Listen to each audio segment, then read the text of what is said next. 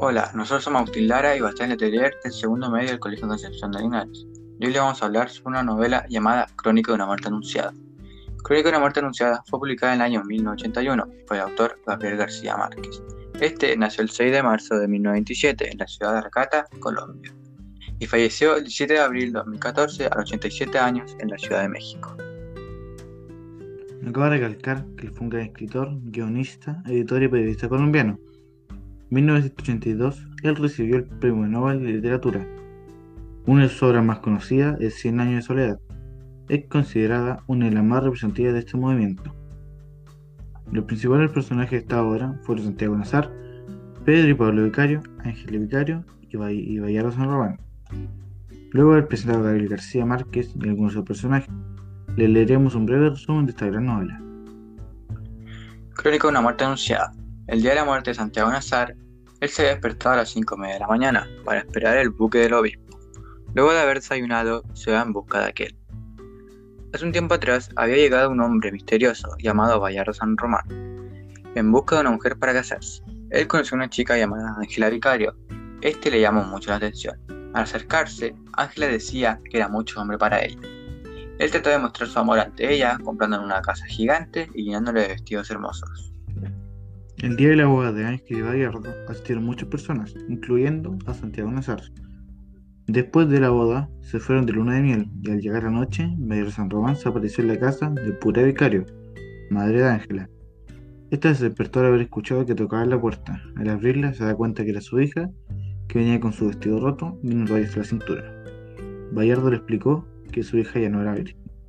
Luego él se va y el Vicario le da una golpiza a su hija. Al pasar unos minutos llegan sus hermanos, Pedro y Pablo Vicario, y ven a Ángela llorando en el sofá. Al enterarse lo sucedido, empiezan a gritarle y presionándola para que diga quién la había deshonrado. Ella, tras un lamento, dice el nombre de Santiago Nazar.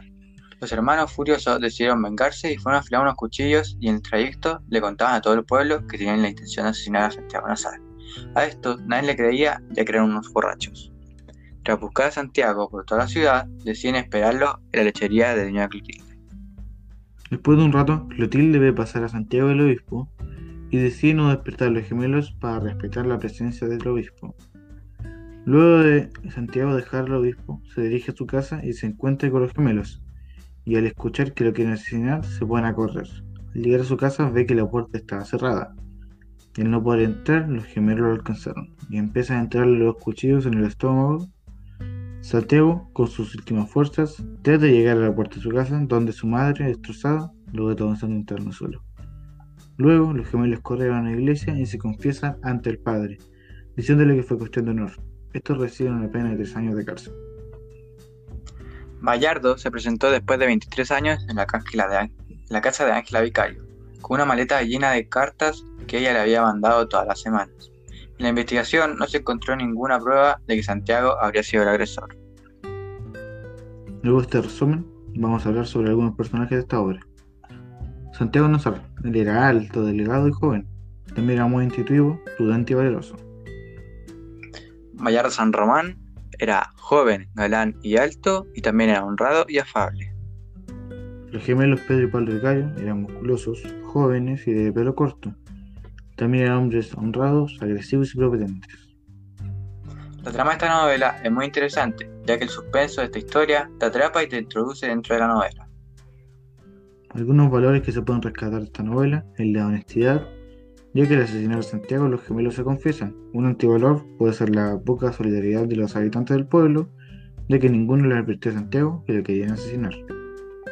Aquí con mi compañero le recomendamos la obra, ya que tiene una trama muy interesante una gran variedad de personajes y está basado en hechos reales.